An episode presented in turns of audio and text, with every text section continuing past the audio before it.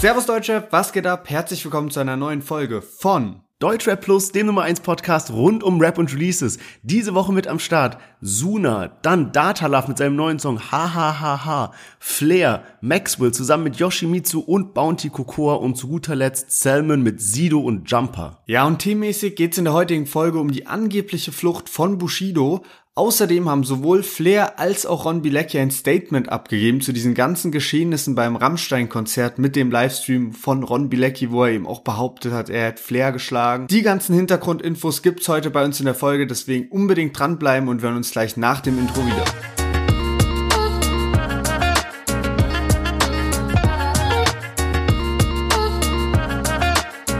Folge ist wieder gesponsert von unserem Partner 4Bro und wir haben euch ja schon mal erzählt, dass es eine 4Bro App gibt. Damit kann man Bro Points sammeln und einlösen. Also diese, die Punkte an sich sammelt man mit dem Kauf von Produkten eben auf einem Eistee, auf den Reels, auf den Energy Drinks und so weiter und so fort. Ist immer ein Barcode drauf und äh, den kann man dann einscannen mit der, mit seinem Handy und dann hat man eben die Bro Points in der App. Damit sammelt man die dort und äh, dann kann man die einlösen zum Beispiel für Amazon Gutschein, zum Beispiel für einen Zalando Gutschein, aber im Moment auch für was ganz Besonderes und zwar 50 Cent kommt am 25.06.2022 in die Mercedes-Benz Arena nach Berlin und spielt dann ein Konzert und äh, jetzt kann man am 14.06. ab 17 Uhr nachmittags kann man 5000 Bro Points einlösen, um sich dort ein Ticket zu gönnen, inklusive Getränkeflat und äh, das Ganze ist wahrscheinlich ein bisschen limitiert auch.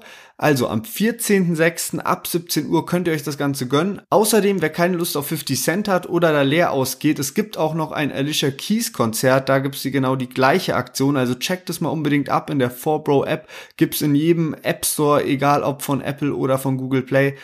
Sucht einfach mal danach in eurem App Store eurer Wahl und jetzt viel Spaß mit der Folge.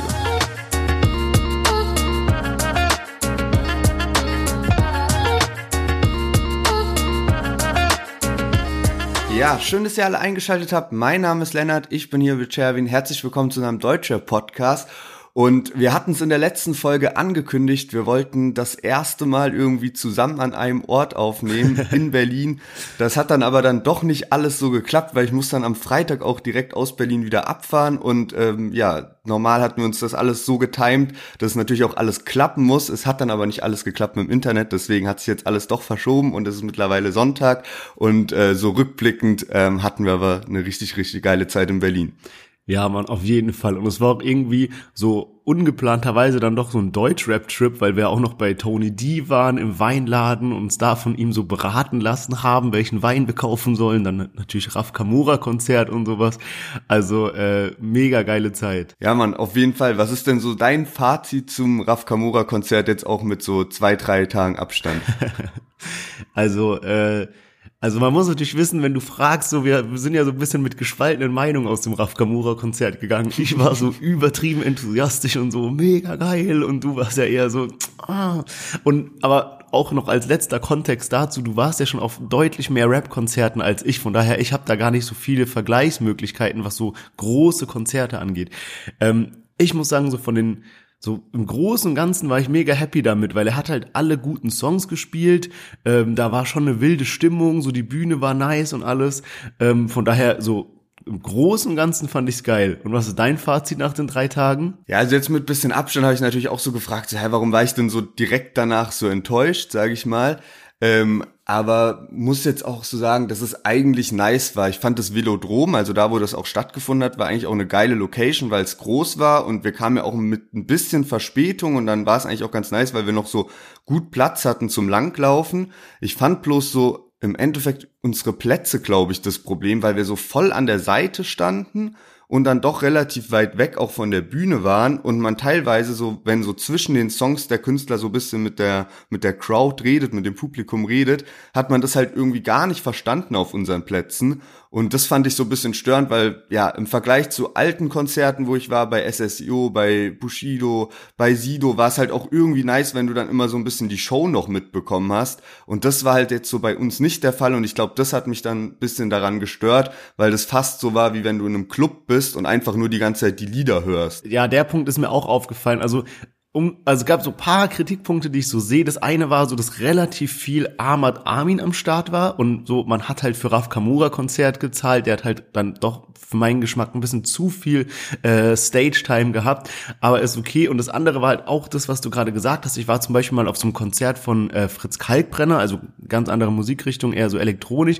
Und der hat dann halt so zwischen den Songs, so der Beat ging schon so bisschen los und hat er so noch kurz so erzählt, so, yo, wie er auf den Song gekommen ist oder was so die Geschichte dazu ist oder bla bla, hat einfach so voll mit dem Publikum interagiert und man hatte so das Gefühl, dass so ein, so ein angenehmer Rahmen für das Konzert ist. Und bei Raf Kamura, der hat so paar Mal auch so Sachen gesagt, wie so, ey, irgendwie, es gibt so zwei Songs, die mir so am Herzen liegen, aber den einen Song, den spiele ich nur in Wien und nicht in Berlin und bla bla oder so. Als das Konzert vorbei war, hat er so seinen letzten Satz gesungen vom Lied und auf einmal wurde so die Halle schwarz, Musik aus yeah. und so kurz danach so Licht an und du hast direkt gecheckt, okay, Konzert ist komplett vorbei. Nicht so, danke Berlin oder so, sondern so, bam, weg und das war's. Also diese Interaktion mit dem Publikum war irgendwie nicht ganz so nice. Ja, man, auf jeden Fall. Das hat mich auch bisschen gestört, weil, also ich kenne das halt so, dass dann safe erstmal so Zugabe, Zugabe und dann kommt ja. der Künstler nochmal raus und spielt so einen Song und ähm, selbst so auf dem OMR-Festival, was ja jetzt, da, da waren halt so mehrere Künstler und es waren ja nicht so richtige Konzerte und da war ja Rin, der hat fünf Songs gespielt und dann am Ende kam auch Zugabe, Zugabe und dann hat der halt nochmal Bros gespielt, obwohl der das schon mal gespielt hat, aber einfach nur um so dem Publikum was zu geben und deswegen fand ich das dann schon krass, als so dieser letzte Moment war, du hast gerade schon beschrieben, dann geht so plötzlich Licht an, die Leute drehen sich schon um, gehen alle Richtung Ausgang und man ist quasi selbst noch so am Zugabe rufen, so während so alles aufgeblasen wird. Ja, safe, safe, safe. Ja, nee, also ja, okay, es ist auf jeden Fall noch Potenzial da, um noch krasseres Konzert mal mitzuerleben. Äh, ich bin auf jeden Fall gehypt auf nächste Festival-Season. Da wollen wir auch so ein bisschen auf die Festivals gehen und uns dann mehr äh, Rapper anhören. Dann kann man auch, glaube ich, besser vergleichen, als wenn man so auf ein Konzert geht. Gerade für mich als so äh, Großkonzert-Neuling. Ähm, ja, ey, ich wollte noch so eine letzte Sache sagen, bevor wir in die Folge reinstarten. Und zwar, ich äh, podcaste hier gerade aus Albanien raus. Ey, Digga, wir wurden hier so mitten in so so riesen Blocks mitten im äh, Stadtkern von der Hauptstadt und es ist so ultra laute Kulisse. Ich hoffe, dass es so halbwegs fit geht, aber äh, ja, du weißt ja alles für den Podcast, von daher natürlich auch aus Albanien hier am Start. Ja, Mann, sehr, sehr gut. Ich fühle mich schon quasi fast, als wäre ich auch in Albanien, weil ich das mithöre.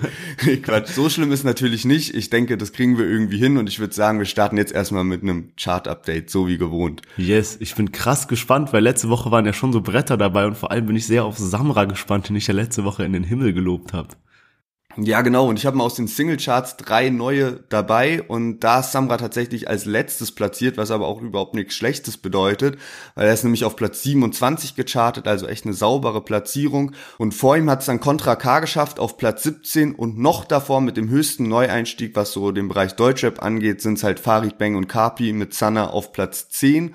Und Luciano ist einfach verrückterweise immer noch auf Platz 1, also, ey, unfassbar, was der gerade alles abräumt. In den Albencharts auch nochmal äh, zwei neue und zwar einmal Olexesh mit seinem neuen Album auf Platz 9, also doch auch deutlich schwächer, als man ihn eigentlich kennt. Der hatte ja letztes Jahr dann auch oder vor zwei Jahren dieses Projekt mit Spectre, was dann schon auch eher so ein Flop war, was das Album letztendlich anging von der Chartplatzierung.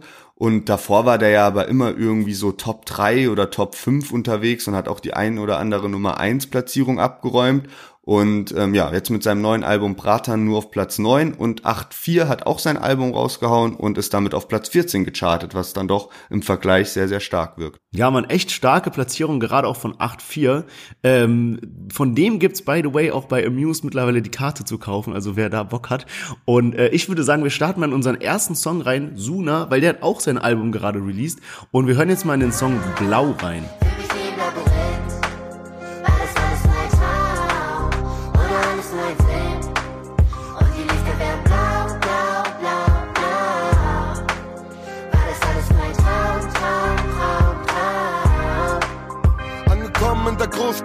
Großstadt. Küss die Hand meiner Mutter, bevor ich losmach. Lauf die Treppen runter aus der zehnten Etage ohne Plan mit. Meine drei Brüder bringen mir jeden diesen Topfit direkt aus dem Block frisch bis zum Endkonsument. Stiche in die Leber für den Beamer oder Benz. Nosser ist der King, er nach Hause. Yes, Suna mit seinem neuen Song Blau. Und hey, ich finde es so wild, weil es ist ja so offenes Geheimnis, dass bei mir Suna so mein Favorit ist von diesen ganzen KMN-Jungs, also AZ, Miami Yassin und so weiter. Ich habe irgendwie Suna, war mir irgendwie immer am, am sympathischsten, habe ich irgendwie am meisten gepumpt, die Lieder. Und ich finde es so krass, weil ich habe jetzt ein paar neue Lieder reingehört, auch so Neapel finde ich auch mega starken Song. Und für mich ist Suna gerade in so richtiger Topform, was das musikalische angeht, aber was so Promo-Phase angeht, scheißt er halt komplett rein. Ich glaube, der hat ein oder gar kein Video jetzt released für sein neues Album auf Loop, also so heißes Album, aber die Songs sind so richtig künstlerisch, die gehen schon so in so eine Shindy-Richtung und ich meine jetzt gar nicht in so eine wie Shindy, aber schlechter Richtung, sondern so vom Vibe her, dieses Neapel zum Beispiel, richtig schönes, angenehmes Lied. Auch das hier so mit diesem, mit dieser, mit diesem Kinderchor in der Hook und so auch ein Element, was man eigentlich so von so KMN-Gang jetzt nicht kennt. Ähm, von daher für mich bisschen unerklärlich, warum er musikalisch gerade so übel stark ist, aber so von der wahrnehmbaren Performance wie Lieder, Promophase, Special-Aktion, bla bla bla, irgendwie in den Nachrichten mal aufkreuzen wegen irgendwas oder sowas so komplett unterm Radar schwimmt. Ja, Mann, das ist mir auch aufgefallen, weil ich jetzt auch sehr, sehr überrascht war, dass plötzlich am Freitag einfach dieses Album auf Loop schon draußen war, weil ja, man hat halt nicht so richtig die Promo mitbekommen. Es gab so Neapel und das Ganze wurde zwar so als Video released, aber es war halt so, dass das nur so, ja, Visuals am Start hat. Also es gab kein einziges richtiges Video zur Promophase, zum Album. Es gab so zwei Singles eigentlich und ähm, jetzt war halt so plötzlich das Album da, das hat auch nur relativ wenige Tracks und dann habe ich halt auch so überlegt, ja, keine Ahnung, woran liegt das denn? Weil letztendlich muss man auch so sagen, Sunas letztes Album war auch schon so ein kleiner Flop, sage ich mal. Und ich meine jetzt gar nicht so auf die Qualität oder sowas äh, bezogen, sondern auch so von der Promo-Phase her, von der Chartplatzierung am Ende, nicht mal so Top Ten und so. Und ähm, dann dachte ich mir, beim letzten Album weiß ich noch nicht genau, aber bei diesem Album, gerade auch mit so KMN-Gang, trennt sich und so, könnte ich mir gut vorstellen, dass Suna einfach noch in einem Vertrag drinsteckt und über das Label irgendwie noch releasen muss. Aber ja, ich kenne diese Situation von Kapi damals, als der noch bei Team, als er Team Kuku verlassen hatte, hatte der da noch einen Vertrag und äh, war dann aber schon bei EGJ und dann hat er auch ein Album rausgebracht, was eben nicht in einer physischen Form kam, sondern nur auf Spotify hochgeladen wurde, weil das eben noch den Vertrag erfüllen musste, damit er dann komplett draußen ist. Und dann ja, man guckt halt einfach so, dass man dann die Promo klein hält in dem Fall, weil ja noch so das alte Label halt sowieso noch mit dran verdient und man ja auch überhaupt nicht mehr so gut zusammenarbeiten kann, wahrscheinlich, wenn eh klar ist, dass der Vertrag aufgelöst werden soll. Und ich könnte mir irgendwie vorstellen, dass das halt so ein bisschen daran liegt, einfach nur noch Vertrag erfüllen und jetzt geht's dann hoffentlich irgendwie, wenn Suna wieder komplett auf bei eigenen Beinen steht, geht's dann richtig voran. Aber ist auch nur eine Vermutung meinerseits. Ja, safe. Also ich habe mir auch zum Beispiel mal die monatlichen Hörer angeguckt und der hat noch so über 2,3 Millionen monatliche Hörer, was halt auch mega stark ist eigentlich. Also jetzt nicht jeder ist halt so ein äh, Luciano oder so mit so 5 Millionen und 2,3 ist da wirklich eine starke Platzierung, wenn man so mit Deutschrap-Durchschnitt vergleicht. Ja, Mann, ich bin auf jeden Fall mal gespannt, wie nächste Woche das Chart-Update aussieht jetzt so zu Sunas Album. Und ich denke auch, dass wenn der dann irgendwie vielleicht so einen freien Kopf bekommt oder wenn wirklich die Labelsituation gerade beschissen ist, dass wenn das so sich alles auflöst und er so an seinem nächsten Projekt arbeitet, so du sagst ja selbst, so die Musik die er jetzt rausbringt, ist qualitativ übel stark. Bloß es hapert so an der Promophase. Aber ich hoffe einfach beim nächsten Projekt äh, läuft da alles perfekt. Man macht irgendwie drei, vier Videos dazu und so. Und äh, letztendlich ist Asuna auf jeden Fall ein talentierter Künstler. Deswegen mal gucken, was da kommt. Ja, man, safe. Gut gesagt und ich würde sagen, wir kommen zu unserem nächsten Song von der Woche und zwar haben wir Data Love dabei.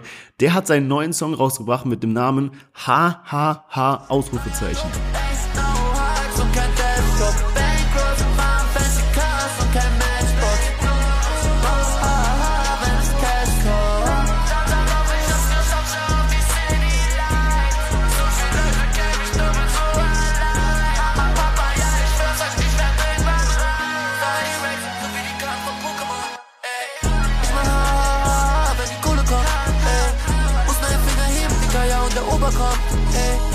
Aber vermisse es doll wie meine Oma kocht, ey. Wir hatten kein Cash, meine Eltern waren tief im Loch, ey. Oh mein Gott, oh mein Gott. Ja, Data Love mit seinem neuen Song Hahaha ist ja gerade auch viel mit UFO unterwegs auf den ganzen Konzerten, auch mit auf der Bühne, ist ja mittlerweile auch 18 Jahre alt und ich muss sagen, man merkt auch mittlerweile so einen Unterschied zu diesem kleinen Datalove, den man so von früher noch kennt, zu dem heute, weil einfach so die Videos auch ein bisschen anders sind. Ich finde auch jetzt das Video ist nice und insgesamt ist es nicht mehr ganz so krass verspielt, was ja auch klar war, früher war der einfach noch so ein Teenager und irgendwie wirkt das Ganze jetzt ein bisschen professioneller. Ja, man, safe, also und ich muss auch sagen, ich habe damals Datalove mit Ausnahme von dem Song Shot, wo ja UFO 361 auch dabei ist, so gar nicht mir geben können, weil es auch so, ja, sehr überheblich war und bla bla. Der hat so direkt so Songs wie so Goat released oder so, obwohl er gerade noch so Newcomer war.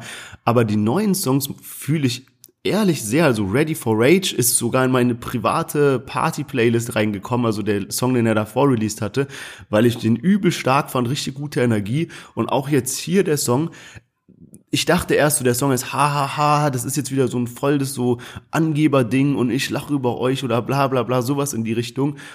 Ist es auch ein bisschen, aber ich meine, man hat es eben gehört, sowas wie irgendwie, ich muss den Finger heben, dass der Ober kommt, aber ich vermisse es, dass Oma kocht oder so und altes, das ja auch aus ärmeren Verhältnissen kam. Also schon so selbstreflektiertere Songs, die es damals gar nicht von ihm gab.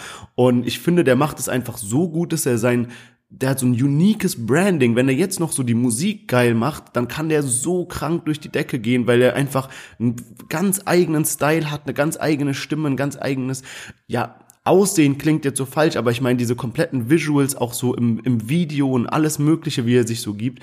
Ähm, von daher ähm, krasses Ding und ich frage mich bei dem immer so, wie UFO ihn so entdeckt hat. Also nicht, wie es tatsächlich dazu gekommen ist, im Sinne von hat er dem irgendwie ein Lied geschickt und UFO fand's geil, sondern das UFO so direkt gecheckt hat am Anfang, okay, der Junge hat Potenzial. Und in so, ich meine, es ist das einzige Signing von UFO, der pusht ihn so bis zum geht nicht mehr und ich glaube, das wird sich eines Tages krass auszahlen. Ja, das ist witzig, dass du es auch ansprichst, weil ich habe dazu einen ähnlichen Punkt mir aufgeschrieben und zwar habe ich neulich irgendwie auf Social Media so ein Interview gesehen und zwar von einem Rapper, der Brown Eyes White Boy heißt und ähm, dann habe ich so gesehen und der hat so darüber geredet, dass UFO den irgendwann mal sein wollte. Und der ist jetzt auch im Moment krass jung und war damals halt auch, ja, halt noch paar Jahre jünger und er meinte so, dass er eigentlich hätte Data Love werden sollen. Also Data Love ist sozusagen der Ersatz für ihn geworden. Und UFO hatte davor mit ihm Kontakt und wollte ihn irgendwie sein und dann war es halt so von wegen, dass UFO so gemeint hat, so ja, ey, wenn du das irgendwie professioneller mit der Musik siehst, dann melde dich nochmal oder irgendwie sowas in die Richtung. Und er erzählt halt so von wegen, dass das halt alles ganz, ganz komisch war, weil er noch so ein 13-jähriger Junge war und so mit seiner Mutter irgendwie gerade zu McDonalds gefahren ist und UFO ihn irgendwie so voll drängen will zu irgendwas und so sagt so, du musst die Musik ernster nehmen und so. Also so hat es eben Brown Eyes White Boy dargestellt. Und er meinte dann irgendwie, dass er auch von UFO danach blockiert wurde und alles Mögliche. Also hat sich irgendwie so ein bisschen komisch angehört, aber keine Ahnung, was da jetzt auch dran ist. Auf jeden Fall meint eben Brown Eyes White Boy, dass er damals hätte gesigned werden sollen bei Stay High und dann hat das irgendwie nicht geklappt und dann kam eben Data Love, der ja auch äh, ähnliches Altersschema hat. Und äh, das Witzige war dann, dass ich ja, als ich letzte Woche in Berlin war, hast du mir so diesen Song Messer rausgezeigt. Und ähm, der ist ja von Brown Eyes White Boy, aber ich habe das in dem Moment noch gar nicht gecheckt, sondern jetzt erst zu der Vorbereitung von der Folge, weil ich dann nochmal nachlesen musste, wie der Rapper aus dem Interview heißt, bla bla, und dann gecheckt habe, ah, okay, dieser Hit Messer raus ist von dem, deswegen krasse Connection irgendwie. Krass, das, das wusste ich überhaupt nicht, diese Story. Und ich frage mich jetzt die ganze Zeit, weil, wie gesagt, ich feiere halt diesen Song Messer raus, zusammen mit Trettmann auch, aber Brown Eyes White Boy hat eigentlich auch so, so einen Style, den so manche mögen es und feiern es krass ab und manche können es sich so gar nicht geben, weil der halt echt so eine übel kindliche Stimme hat. Ich persönlich feier's, weil so äh, irgendwie so ein bisschen witzig ist auf den Song, weißt du, mit so einem Messer raus und bla bla, so Bruder, pack doch dein Messer wieder ein, aber dann mit so einer voll hohen Kopfstimme. Ich könnte jetzt gar nicht sagen, wer von den beiden so die bessere Wahl für UFO gewesen wäre, aber mega spannende Geschichte. Krass, man auch mal was so behind the scenes mäßig und in dem Fall eigentlich fast so was Negatives über UFO hört. Ja, und ich könnte mir sogar vorstellen, also ich muss dazu sagen, ich kenne jetzt wirklich gar nichts von Brown Eyes White Boy außer dieses Lied, aber ich könnte mir sogar vorstellen, dass der sogar krank zu Stay High gepasst hätte. Ja, safe. Und dass das irgendwie so übel gut hätte was werden können. Klar ist er ein ganz anderer Charakter als Data Love, aber ich könnte mir das sogar vorstellen, dass das besser gepasst hätte. Aber ja, so oder so eigentlich krass, was für ein Riecher da UFO hat. Also sowohl mit Data Love als auch dann mit Brown Eyes White Boy, wenn er ihn davor sein wollte. Ziemlich heftig. Ich würde sagen, wir bleiben aber mal in Berlin, denn wir haben neben Datalove auch noch Flair dabei und Flair ist schon um einige Jahre länger am Start und äh, zwar so lange, dass er jetzt mittlerweile Trendsetter 2 rausbringt, einen Nachfolger von seinem zweiten Soloalbum, was mittlerweile vor 16 Jahren released wurde. Und dazu hat er jetzt die erste Single released, Oh Boy. Sie fragt ihn, warum bist du nur so aggressiv, Boy? Weil seine Mutter ihn schon damals früh verließ, Boy. Mann, sie sagt, er ist ein Dreamboy. Blaue Augen mit der Technen in den Jeans, Boy. Sie fragt ihn, warum bist du nur so aggressiv, Boy? Weil seine Mutter ihn schon damals früh verließ, Boy. Most underrated, trotzdem bester Rapper alive. Mann mit deiner Freundin heute, was du besser nicht weißt. Hab das Bling, hab das Blau, hab die Kette aus Seich. Schieß auf Rapper mit der Uzi, weil die Technik nicht reicht. Du bist kein Gangster, Yes, kein. Flair mit seinem neuen Song Oh Boy und ey, ich muss sagen, ich fühle den krass. Also ich muss, ich habe direkt so ein Grinsen auf dem Mund, wenn ich das höre. Man kann so richtig mit dem Kopf dazu nicken und ey, der Song ist einfach gut, finde ich. Der ist so, der ist so nicht so Rap neu erfunden auf Krampf oder so, sondern so ein entspannter, geiler Beat, geile Parts, starke Statement-Lines, auch dieser Refrain mit diesem Oh Boy im Hintergrund, mega nice, also gefällt mir wirklich von vorne bis hinten. Aber du bist ja bei uns beiden hier der äh, Flair-Experte, von daher äh, bin ich jetzt mal sehr auf dein äh, Review gespannt. Ja, also ich wusste schon oder ich hatte schon so eine Vorahnung, dass du den Song krass feierst, weil ich habe mir auch so eine Notiz gemacht, dass irgendwie so der Song ein bisschen Shindy-Vibe hat mit diesem fröhlichen Beat. Stimmt. Und ähm, bei Shindy war es ja immer so, dass du dann auch diese, gerade so diese fröhlichen Beats und so krass gefeiert hast. Und bei Shindy war es bei mir immer so ein bisschen, dass ich dann gerade die Lieder nicht so ganz mochte. Und jetzt bei Flair muss ich sagen, ist es aber halt so was komplett Neues. Und deswegen kommt es auch übel locker rüber. Also finde ich irgendwie geil, so der Beat ist mal was komplett anderes. Hätte man jetzt auch, finde ich, gar nicht erwartet, wenn so die erste Single kommt. Und äh, man kennt ja auch von Flair dieses Lied Dieser Boy, was damals auch von äh, Bones und Alex immer krass gepumpt wurde, als die irgendwie schon Beef hatten. Und äh, dann hat man es aber trotzdem nicht geschafft, sich zu vertragen, sondern hat sich noch mehr gestritten. Und ähm, deswegen habe ich da irgendwie so damit gerechnet, dass irgendwas in die Richtung nochmal kommt, also so wieder wie Dieser Boy. Ja. Und äh, jetzt aber halt so voll die fröhliche, lockere Nummer, gar nicht so auf äh, Gangsterschiene und komplett düster. Und du sagst schon, da sind Statement-Lines drin, feier ich übertrieben. Eine Line habe ich mir auch mal rausgeschrieben. Gehen mit Album nicht Top 10, aber Singles sind Gold. Äh, beschreibt auch gerade sehr gut so diese aktuelle Szene, weil irgendwie die Singles alle krass am Stream sind, Ja. aber Album-Chartplatzierungen komplett schlecht sind. Und ähm, ja, ich bin hyped, dass Flair jetzt direkt auch mit der nächsten Solo äh, Platte am Start ist und direkt wieder die nächste Promo-Phase auch am Start ist. Und ich dachte nämlich, er hätte angekündigt, dass er eigentlich dieses Jahr eher so EPs machen wollte. Wir hatten darüber auch mal berichtet im Podcast, deswegen bin ich jetzt sehr überrascht, dass da auch ein nächstes Soloalbum kommt. Ja, und ich glaube, es ist ein ganz guter Zeitpunkt für ihn, weil äh, für mich als jetzt nicht so Hardcore-Flair-Fan, muss ich sagen, ist er krass ähm, sichtbar im Moment. Also der ist in so vielen Livestreams und Interviews und Schlagzeilen und immer wenn er irgendwelche Statements macht, hat Beef mit jedem und äh, Hintergrundinfos zu allem und gibt sich gerade einfach sehr gut im Internet so. Von daher bin ich krass gespannt, wie das Album performt. Ich habe nämlich gerade mal so Spotify-Zahlen gecheckt und Flair hat so grob ähnliche äh, Streaming, also monatliche Hörerzahlen wie Data Love und das halt trotz Legacy und allem und ja, natürlich, man weiß, er ist so Albumkünstler und nicht so Spotify-Künstler und Pipapo und sowas, aber ich glaube, das könnte schon jetzt nochmal so eine gute Zeit sein, um ein Album zu releasen und gerade mit solchen Songs, die man sich einfach gut geben kann, weißt du, was ich meine? Ja, Mann, auf jeden Fall. Dann äh, noch lustige Anekdote, glaube ich. Und zwar, wir haben uns ja trotzdem am Freitag zusammen hingesetzt und gemeinsam auf die neue Folge vorbereitet, was auch so eine Art Erlebnis mal war, weil wir das ja, wie gesagt, sonst immer von unterschiedlichen Orten aus machen. Und das Ziel war ja auch eigentlich, zusammen aufzunehmen. Und das zu, hinzubekommen, habe ich ja schon eingangs erwähnt, das hat dann alles nicht geklappt wegen Internetschwierigkeiten, aber die Vorbereitung war trotzdem zusammen. Das heißt, wir hatten einen Laptop da stehen und äh, da lief dann jedes Musikvideo und wir haben das zusammen das erste Mal geguckt und haben uns dann nebenbei so Notizen gemacht. Und ich meinte dann irgendwann so, ey Sherwin, spul noch mal zurück zehn Sekunden. Und dann macht Sherwin so zehn Sekunden zurück. Und dann so, hey, da steht einer im Hintergrund, siehst du das, während so im Vordergrund so Ärsche wackeln. Und Sherwin meint dann so, ey, genau das habe ich mir gerade aufgeschrieben als Notiz. Ja, man, das ist so lustig, weil für mich, ich hab so voll von Flair so dieses Bild, dass bei dem in der Wohnung immer so tausend Leute chillen irgendwie, egal was ich so sehe, so Livestream oder was, immer kommt so Bass Sultan Hengst von hinten und kocht irgendwas oder bringt irgendwas oder egal was, immer sind bei dem so tausend Leute. Und dann ist so dieses Flair Musikvideo, wo halt so, ja, so Tänzerinnen sind, die so bisschen so twerken und so.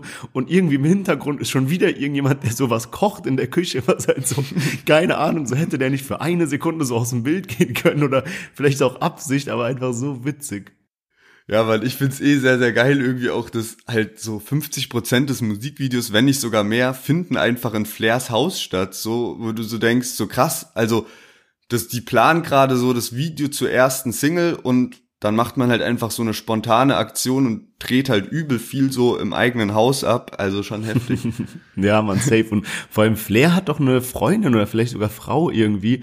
Also, äh, muss ja, keine Ahnung, so wie das sein muss, wenn dann so die ganze Zeit so, ah, Bros da sind, die die ganze Zeit da rumhängen, um so Streams zu machen und dann auch noch so Tänzerinnen kommen für so Musikvideo, das muss man ja auch so planen, ausleuchten und alles mögliche, also ja. das ist bestimmt immer Full House. Ja, man, stell mir das auch sehr, sehr wild vor. Ich würde auch gern irgendwie, glaube ich, mal eine Roomtour sehen von Flair, da vielleicht gibt's da sowas auch schon, weil, wie du schon sagst, das ist echt heftig, wie viele Leute da auch die ganze Zeit chillen und dann kommt plötzlich noch so Arafat aus dem Hintergrund reingesteppt und alle chillen so wie, so wie wir, so irgendwie so mit 17, 18 so in der Bude gechillt haben, so, ja, weißt du, ich meine, aber äh, trotzdem sehr geiler Vibe. Ich find's immer wieder halt auch krass, wie so diese Flair-Livestreams nicht langweilig werden, weil der ist dann halt mal bei Roos im Livestream, ähm, dann macht er mal mit Basteltan Hengst und dann mit Hengst seinem Bruder einen Livestream. Und du hörst ihm so zu und es ist einfach alles so ja immer spannend, obwohl es trotzdem so im zweitägigen Rhythmus kommt und es schon x Interviews von ihm gibt. Aber über Flair Livestreams sprechen wir später noch genug, deswegen würde ich jetzt mal sagen, machen wir mit Musik weiter und zwar Maxwell, Bounty und Cocoa, Yoshimitsu haben auf den Beat von The Crates gerappt und der Song heißt Super Soul.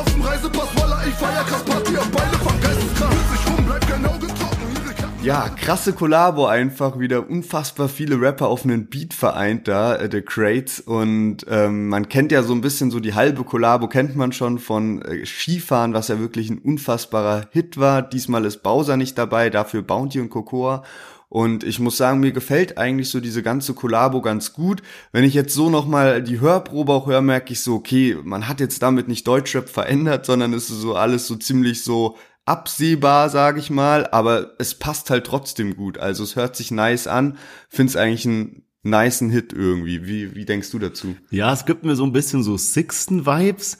Also so vom Musikbild und dann halt auch mit Bounty und Cocoa so. Ich kann mir vorstellen, dass der Song eigentlich ganz geil kommt, wenn man so auf einem Festival ist und die irgendwie mit so Super Soaker irgendwie ins Publikum äh, ballern und sowas. Also ich glaube, da geht halt schon so schon so was, also gute Stimmung dann. So im Allgemeinen habe ich halt das Gefühl, dass so der Deutschrap, der gerade gefeiert wird, gerade im Sommer, in eine andere Richtung geht als das, was die machen. Das ist jetzt so voll Party und Sommer und bla bla und sowas, so klar vom Vibe her, aber was man jetzt gerade hört, ist halt viel so Tilo oder Paschanim oder so, dieser ganze Vibe, BHZ, was auch immer, so vom, vom Beat her, weißt du, und nicht dieses wir springen 3, 2, 1 Party-mäßige. Ähm, aber nee, wirklich, also der Song gefällt mir auch Großen und Ganzen sehr gut, muss ich sagen. Ähm, gerade auch Bounty und Cocoa haben, finde ich, gut abgeliefert. Die sind mir eh, eh so sehr sympathisch, habt ihr mal in so einem äh, Interview gehört und so weiter. Sind ja auch noch beide Newcomerinnen.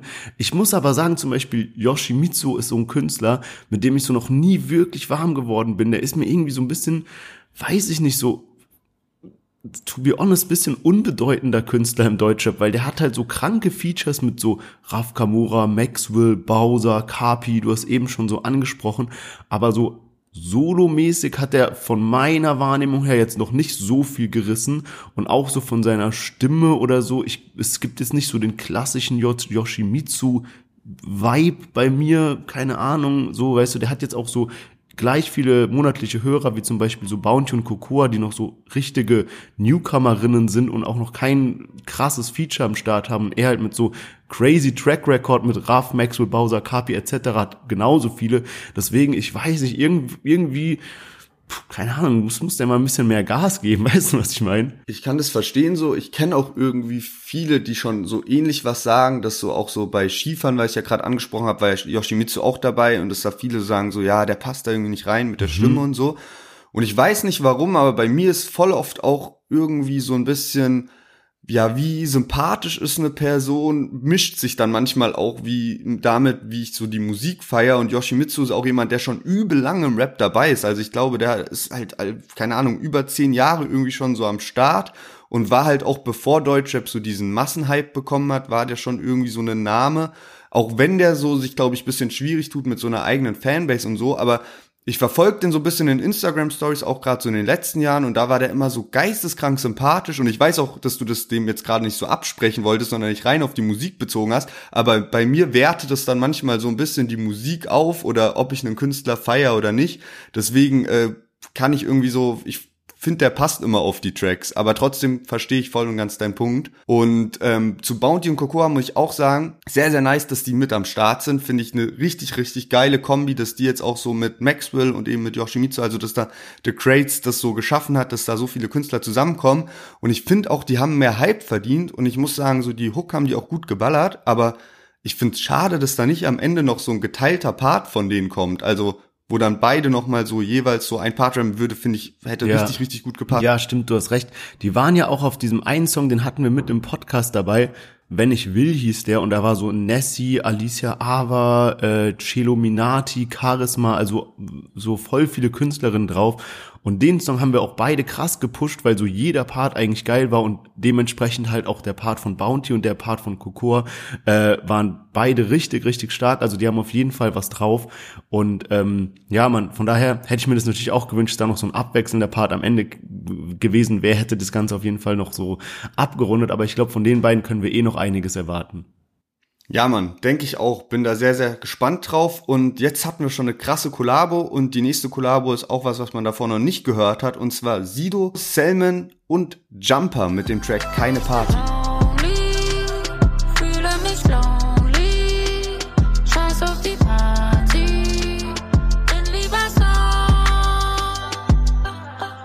Wenn Sie fragen, warum zittert deine Hand schon wieder? Erklär ich jedem, es sei Lampenfieber.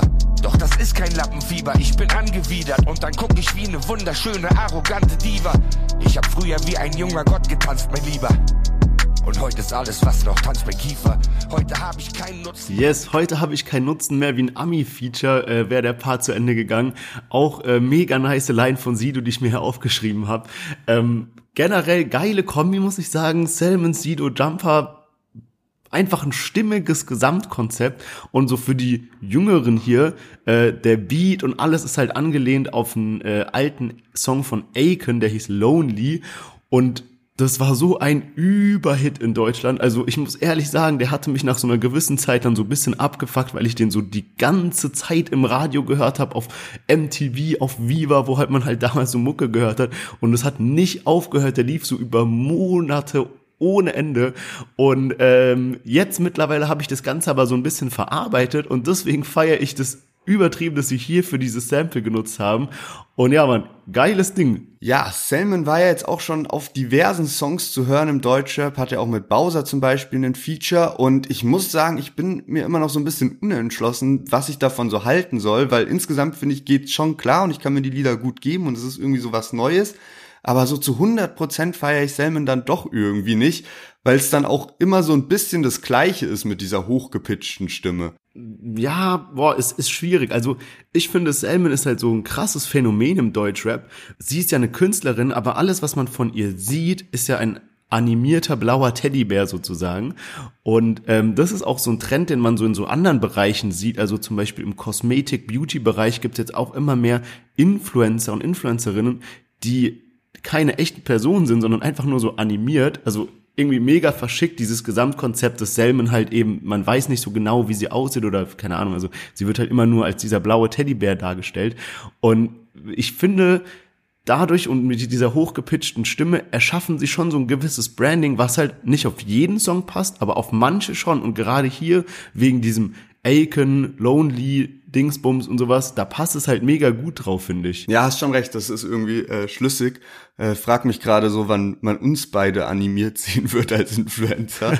ähm, aber ich muss sagen so, dass Sidos Part wirklich auf diesem Lied wieder irgendwie so nice ist. Der hat irgendwie so ein gewisses Level, so dass du dich schon irgendwie so drauf verlassen kannst, dass der abliefert und irgendwie immer nice Parts am Start hat, geile Lines auch am Start hat und klar ist er jetzt so lyrisch, nicht so Kollega-Level oder sowas, aber ich muss sagen, ich habe so immer so seine Lyrics so krass gefeiert und fand ihn so lyrisch am stärksten im Deutschrap, weil es halt, ja, er bedient halt was anderes als jetzt so ein Kollege oder so, also komplett anders, aber er haut halt so oft einfach Real Talks raus oder macht dann mal so witzige Vergleiche, so nicht so welche, wo du so 5000 Mal drüber nachdenken musst, sondern einfach so witzige Vergleiche, auf die sonst aber keiner kommt und äh, das habe ich irgendwie bei Sido schon immer krass gefeiert, dass der so mit relativ wenig Worten immer komplett gut ausdrücken konnte, was man eigentlich fühlt.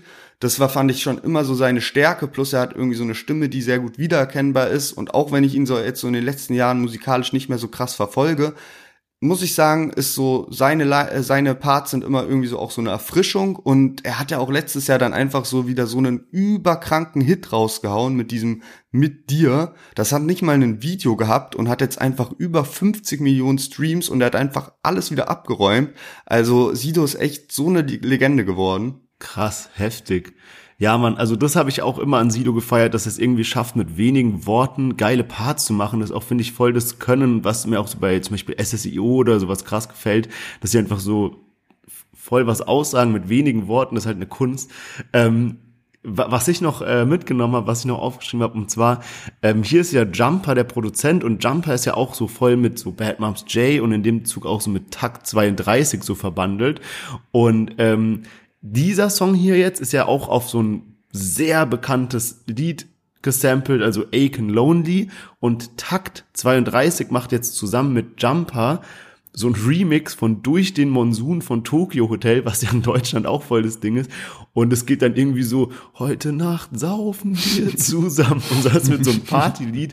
Aber richtig wild. Also, wir haben ja letztens darüber gesprochen bei 022. Die haben ja auch so ein ganz bekanntes Sample von Bloodhound Gang mit diesem äh, Coachella-Song gesampelt. Und es halt so gute und schlechte Samples gibt. Und ich finde dieses jetzt hier Salmon Sido Lonely, gutes Sample. Und ich glaube, das von Takt 32 mit Jumper von Tokyo Hotel wird, glaube ich, auch ein Sample, auf das wir uns sehr freuen können. Okay, also damit ist auch schon mal fix, dass wenn das Lied rauskommt, dass das safe mit in den Podcast kommt von Takt 32. Yes. Und ähm, bis dahin äh, müssen wir mal schauen, was da noch so rauskommt. Aber jetzt als erstes mal so ein kleines Fazit von der Folge. Welchen Song hast du am meisten gefeiert? Also ich muss sagen, ich finde es diese Woche krass schwer. Also weil mir, also wir hatten Suna, Datala, Flair, Maxwell, Yoshimitsu, Bounty, Cocoa und jetzt zu guter Letzt Salmon, Sido, Jumper. Und ey, ich fand Suna mega stark, ich fand Data Love einen geilen Song und ich fand Flair auch geil. Bei mir ist Salmon Sido finde ich einen geilen Song, passt einfach gerade nicht in das, was ich so höre, weil ich gerade so voll auf diesen fröhlichen Beats und Sommer und Sonne und sowas bin. Deswegen kann ich das jetzt nicht so in die Bewertung mit einfließen lassen. Aber bei mir ist so ein bisschen, ich glaube, Suna und Flair ist so Kopf an Kopf rennen bei mir. Okay, krass. Ja, ich glaube, bei mir ist auch so Flair mit äh, am krassesten diese Woche und ansonsten halt so Maxwell, Bounty Cocoa, The Crates, Yoshimitsu fand ich auch einen starken Song. So richtig kann ich es gar nicht ausmachen, aber ja, Flair hat auf jeden Fall abgeliefert, aber es gibt auch Lieder von ihm, die ich noch mehr gefeiert habe. Ja, man, und zu Flair kommen wir ja auch gleich noch bei Flair, Ron Bilecki Statement und so weiter. Davor habe ich euch mal wieder ein kurzes Amused-Update mitgebracht. Amused natürlich auch diese Folge wieder gesponsert und ich möchte euch heute ein bisschen was über die Rarities, also die Seltenheiten der Karten erzählen. Ich hatte das vor paar Wochen schon mal angesprochen, also jede Karte gibt's immer 1111 Mal. Und das teilt sich auf in die Glaskategorie, also Glas-Seltenheit gibt's immer 1000 Mal die Karte, also zum Beispiel jetzt ein Haftbefehl gibt's dann 1000 Mal Glasversion. Gold gibt's nur 100 Mal, Platinum 10 Mal und das allerseltenste ist Diamond und Diamond gibt's immer nur einmal. Und jede Karte hat eine eigene Seriennummer. Das heißt, wenn ihr zum Beispiel, sagen wir, einen Platinum-Haftbefehl kauft, dann seid ihr zum Beispiel Nummer 8 von 10 und das ist immer so auf deinen Namen gemappt. Also das macht halt nochmal so bisschen ähm, mehr collectible als jetzt sagen wir so Yu-Gi-Oh! Karten oder sowas, wo man es nicht genau weiß, sondern da ist immer ganz klar, wem welche Karte gehört. Und wenn man die seltenste Stufe nimmt, also die Diamond Cards, die sind dann sogar von dem jeweiligen Künstler signiert. Also da ist noch so ein Autogramm, quasi ein digitales Autogramm drauf, was das Ganze halt nochmal so ein bisschen unterhaltsamer macht.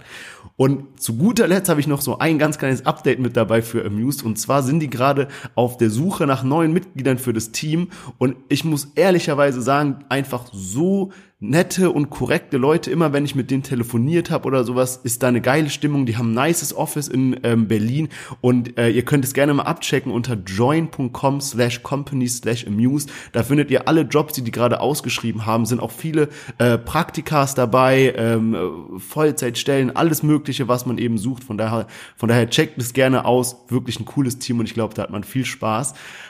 Aber jetzt kommen wir zu den Themen dieser Woche und eine große Schlagzeile, die uns beide so ein bisschen erschüttert hatte, da waren wir nämlich auch beide gerade gemeinsam in Berlin, ähm, war, dass Bushido jetzt nach Dubai auswandert. Ähm, wilde Story, oder? Ja, Mann, ich find's auch heftig. Also das ganze Gerücht gibt's ja irgendwie schon länger, dass Bushido auswandert, weil man sich natürlich auch fragt, was passiert denn jetzt nach dem Prozess? Weil egal wie der ausgeht, ich meine, wenn, falls, also Sieht jetzt eh nicht danach aus, aber nehmen wir mal an, Arafat würde in den Knast wandern, dann würde das ja nicht bedeuten, dass Bushido draußen plötzlich safe ist. Also, weißt du? Und ähm, andere Option halt, wonach es ja anscheinend jetzt gerade aussieht, Arafat und seine Brüder werden freigesprochen. Was passiert dann? Verlängert sich dann immer wieder dieser Polizeischutz auf Unendlichkeit? Vor allem dieser Hass von den Leuten von Arafat wird ja jetzt wahrscheinlich gestiegen sein durch diesen zweijährigen Prozess. Das heißt, Bushido kann man ja so sagen, ist in Berlin einfach nicht mehr safe, egal wie dieser Prozess ausgehen wird. Ja. Und dann wurde natürlich schon öfter gemunkelt, irgendwie, dass er nach Kanada auswandern soll und alles. Und äh, jetzt wurde das Ganze wieder angeheizt, weil Anna-Maria eben eine Fragerunde gemacht hat und da war eine Frage nach dem Auswandern. Sie hat so mit Punkt, Punkt, Punkt geantwortet. Dann gab es irgendwie auch total viele Umzugskartons in der Story oder irgendwo. Und Roos hat gesagt, dass er gehört hat, dass eben Bushido nach Dubai jetzt auswandern will. Aber es hört sich so an, als wäre das ja jetzt auch total plötzlich plötzlich. Also sehr, sehr heftig irgendwie, wenn das jetzt wirklich alles so äh, zack auf zack geht, Nacht- und Nebelaktion von Berlin nach Dubai und vor allem auch so die Kinder, so die haben ja hier irgendwie dann Schule und alles Mögliche, also schon irgendwie eine sehr wilde News. Ja, man muss halt dazu sagen, so tausendprozentig sicher bestätigt ist es ja noch gar nicht. Also es gibt so zwei Informationen. Das eine ist halt dieses Statement von Anna Maria mit diesem Punkt, Punkt, Punkt wegen dem Auswandern und das andere ist so ein Statement von Bushido, wo er mal meinte, dass Dubai eben der sicherste Ort der Welt ist und deswegen stürzen sich da jetzt alle äh, News-Plattformen krass drauf. Ich habe auch eben noch mal geguckt, da sind wirklich so Schlagzeilen wie so offiziell bestätigt Doppelpunkt. Du, Bushido wandert nach Dubai aus und so. Wenn man dann draufklickt, stehen halt genau diese zwei Informationen. Also es wurde nicht offiziell bestätigt, dass Bushido in einem Satz gesagt hat, wir wandern jetzt nach Dubai aus. Nichtsdestotrotz kann ich mir das sehr gut vorstellen, weil es halt wirklich, es also es gibt natürlich viel Kritik an Dubai, dem ganzen Konzept und so weiter, aber es ist halt de facto wirklich ein sicherer Ort, kann man nichts dagegen sagen. Und ich kann mir vorstellen, dass wenn man da genügend Patte hat und so weiter als ein Bushido, dass es vielleicht wirklich rational gesehen Sinn macht auszuwandern. Du hast super niedrige Steuern, es ist super sicher, da kommt dir keiner quer. Also von daher, ich kann die Entscheidung so ein bisschen nachvollziehen. Ja, und ein Kumpane von Bushido ist ja im Moment auch schon in Dubai oder man weiß auch gar nicht mehr genau, ob die zusammen chillen oder nicht. Und zwar Animus, der chillt mittlerweile seit so einem halben Jahr in Dubai und es stellt sich auch die ganze Zeit die Frage, wie sind die beiden auseinandergegangen? Ist da böses Blut oder nicht? Weil Animus war ja so halb bei EGJ, hat er auch einen Album released, hat er zusammen mit Bushido ein Album released, hingen die letzten Jahre halt mit Bushido und äh, jetzt ist er da weg, hat dann irgendwann auch so ein Statement rausgehauen, so von wegen, yo, ich weiß gar nicht, ob ich nochmal zurückkomme und Musik mache, ich bin da jetzt weg davon und dann hat er auch noch so seine Rolex verkauft oder ja. hat das zumindest in die Story gepostet, die er ja von Bushido geschenkt bekommen hat und äh, jetzt hat sich Animus mal wieder so umfassend geäußert, weil nämlich auch Gerüchte entstanden sind, dass äh, Animus sich anscheinend bei dem ganzen Camp von Bastultan Hengst und seinem Bruder gemeldet haben soll und äh, die haben dann das Gerücht verbreitet, dass Animus jetzt einen Distrack gegen Bushido schreiben will.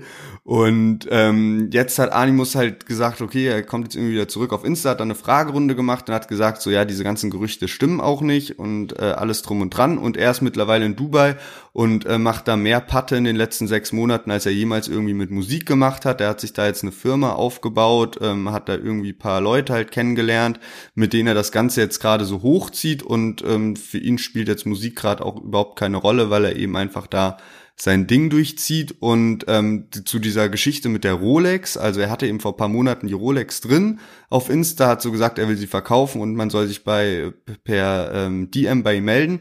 Und äh, zu der ganzen Story meinte er, dass er das nur gemacht hat, um Leute, also um zu testen, wer so seine richtigen Freunde sind und wer nicht sozusagen. Und dann haben sich halt total viele nur wieder bei ihm gemeldet, weil sie ihm die Rolex günstig abkaufen wollten. Und ähm, so hat er das Ganze dann dargestellt. Ich weiß jetzt auch nicht ganz genau, ob das wirklich so alles so Kalkül war und ja, fand ich jetzt auch eine sehr wilde Erklärung, aber gut. ja, man, das habe ich auch gelesen. Und auch äh, irgendwie hat er jetzt gerade so eine übel lange Story gepostet, wo er sich dann bei ähm, Roos entschuldigt und halt so ein bisschen probiert, diesen ganzen Beef zu, zu lindern zwischen ihm und Roos und diesen ganzen Camps, was da abgeht. Also ähm, so Bezug nehmen darauf, dass er letztens gemeint hat, dass er sich jetzt komplett aus dem Deutschrap verabschiedet und äh, damit abgeschlossen hat und nicht mehr Rap und Pipapo und sowas.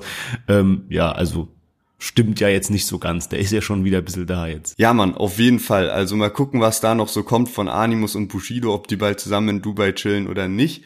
Aber äh, bleiben wir mal bei diesem ganzen Thema Livestreams und Statements. Da gibt's ja noch eine andere Geschichte. Und zwar ist es ja so gewesen, dass Ron Bilecki da letzte Woche einen Livestream auf Instagram oder auf TikTok hochgeladen hat, wo er eben fünf Minuten lang am Ausrasten war, kann man sagen. Er ist auf einem Rammstein-Konzert rausgeflogen, hat dann dort die Securities beleidigt und ähm, war auch mit seinem Vater dann unterwegs. Also es war te in Teilen ein unterhaltsames Video, als er irgendwie so gesagt hat, komm Papa, wir gehen, nachdem er da diese äh, Securities da beleidigt hat. Aber insgesamt war das irgendwie schon äh, sehr verstörend auch zu sehen, weil er die eben auch so mit Geringverdiener und allen möglichen so ja, äh, den halt so solche Beleidigungen entgegengeschmissen hat und damit geprahlt hat, dass er sich Domperions kaufen kann und alles mögliche. Also es war insgesamt ein wirklich verstörender Livestream und so hat man Ron dann auch noch nie gesehen. Zwischendrin haben Fans mit ihm Fotos machen wollen, wo er dann wieder äh, ein komplett anderes Gesicht gezeigt hat.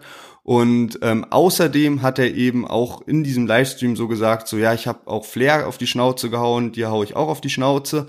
Und ähm, dann war halt so ein bisschen die Frage, okay, hat jetzt Flair irgendwie, also gab es da eine Schlägerei zwischen Ron und Flair davor irgendwann? Und äh, Flair hat dann als erstes ein Statement dazu veröffentlicht in einem Livestream und hat da dann die Geschichte erzählt, wie sie eben so stattgefunden hat. Also ein Monat davor waren die anscheinend irgendwie feiern auf einer Party im Avenue und äh, hatten jeweils einen Tisch nebeneinander. Und die Party war organisiert von Bass Sultan Hengst. Und ähm, ja, Hengst und Flair haben dann an einem Tisch eben so gechillt und an dem anderen Tisch war eben Ron Bilecki und anscheinend auch noch mit Ashraf und äh, mit so seiner Gang, also Ashraf, den von 6pm, den Designer.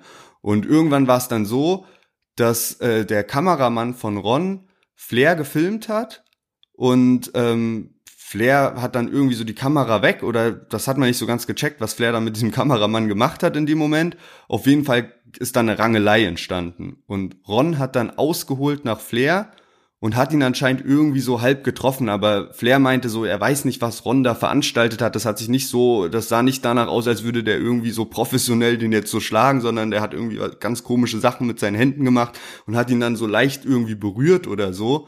Und äh, das war dann irgendwie so die Szene. Am Ende mussten dann so Ron und seine Freunde alle gehen oder Ashraf ist dann gegangen und war abgefuckt und irgendwie war alles halt mies und Flair meinte halt so, yo, die das war halt deren Party, also von Flairs Leuten. So die Türsteher waren die Homeboys von Flair und Bassultan Hengst und so. Und ähm, das war so das Ganze drumherum, der, dass die sich nicht leiden können, das gibt's schon länger irgendwie. Also Flair meinte auch, er weiß gar nicht, was Ron gegen ihn hat. Wahrscheinlich halt, weil Flair so gegen Julian Zietlow geshootet hat und Julian Zietlow ja mit Ron zusammenarbeitet und ähm, oder zusammengearbeitet hat. Und deswegen konnten sich Ron und Flair irgendwie davor schon nicht leiden. Und ähm, ja, auf jeden Fall ist das dann so passiert. Ja, wild, auch weil du es gerade angesprochen hast mit Julian Zietlow, das habe ich jetzt auch letztens gelesen. Äh, Ron war ja quasi so, ähm, äh, wie sagt man so, Influencer für diese Marke Rocker Nutrition von Julian Zietlow und wurde da jetzt direkt rausgeschmissen, nachdem dieses Statement rauskam oder nachdem dieser Livestream rauskam. Also, ey, schon krass, der hat sich damit echt einiges verbaut. Ja, man, auf jeden Fall. Auch weil, also ich glaube, Julian hat das ja auch so dazu geschrieben, so in seinem Text, so von wegen so, ja, Ron ist auf jeden Fall ein Kumpel, aber irgendwo sind wahrscheinlich auch Grenzen, gerade weil sich das ja auch in den letzten Monaten ein bisschen weg von diesem Fitness-Content bewegt hat, hin zu dem Tornado-Content. Und ähm, ja, Ron hat dann auch nicht lange warten lassen eigentlich, hat dann erstmal so ein Insta-Statement hochgeladen, wo nur so Text war und so meinte, yo, so kurz und knapp.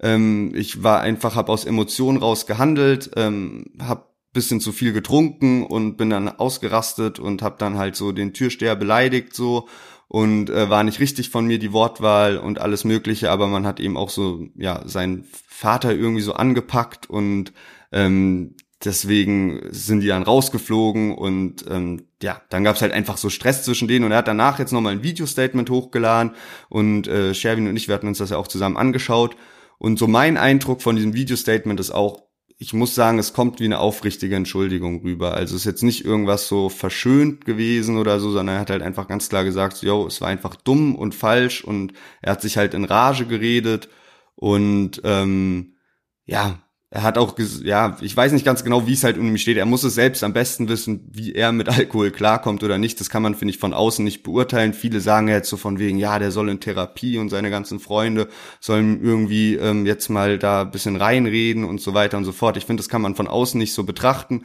Er muss sich halt sowas wie da darf halt nicht passieren. Also, ja. ja. Das ist halt, wenn du dafür stehst als Influencer, ist natürlich super schwierig. Ich finde auch, also diesen einzelnen Ausraster so, das ist, schlägt jetzt übel die Furoren und sowas, aber keine Ahnung, viele Leute, wenn die im Suff so eine Auseinandersetzung haben, sagen halt irgendwie dumme, dumme Sachen. Ich finde halt auch dieses, er ist ein Influencer mit einer super großen Reichweite, gerade an jungen Leuten und das muss man natürlich irgendwie ein bisschen kritisch betrachten. Vor allem irgendwie, wenn jetzt irgendwas mit ihm passiert, keine Ahnung, aufgrund seines Alkoholkonsums, also was Gesundheitliches, dann tut's mir so für ihn leid, weil man so hätte sehen können, wenn nichts passiert, wer weiß, wie vielen Leuten es dann dadurch schlecht geht, weil sie irgendwie deswegen trinken und sowas. Und ja, das ist halt so ein bisschen schwieriges Thema, sag ich mal. Ähm, aber ja, ich glaube, diese Geschichte im Großen und Ganzen ist jetzt auch beendet. Also sowohl dieser, diese, diese Eskapade mit Ron, aber auch diese Geschichte mit Flair. Ich denke nicht, dass wir da noch viel zu erwarten haben. Aber war jetzt trotzdem mal wieder so eine spannende Hintergrundinfo, die man da bekommen hat. Und damit würde ich sagen, dass wir diese Folge abschließen. Dir ein großes Dankeschön, dass du den großen Redeteil heute übernommen hast. Weil, ey, ich bin ja hier mit paar Jungs in Albanien und ich merke, wie die gerade aufwachen und hier, ich habe denen gesagt, Jungs, bitte seid mal leise, man hört alles auf dem Mikrofon und hier ist, es hört hört sich an, als ob die gegen die Wände hauen oder so. Ich weiß nicht, was, was mit denen los ist. Aber deswegen bin ich sehr froh, dass du gerade hier äh, den Großteil des Redens übernommen hast. Und ähm, ja, man, hat mir auf jeden Fall sehr viel Spaß gemacht, die Folge. Ja, dann beruhigen wir schnell alle auf Englisch und ich würde sagen, äh, dir noch einen schönen Urlaub, genieß die Sonne in Albanien hoffentlich. Hier ist auch krankes Wetter, ich gehe jetzt auch gleich raus an den See und wir hören uns dann nächste Woche wieder. Ich bin schon ziemlich hyped auf die nächste Folge, deswegen mach's gut und macht's euch gut und bleibt gesund und wir hören uns nächste Woche wieder. Ciao, ciao.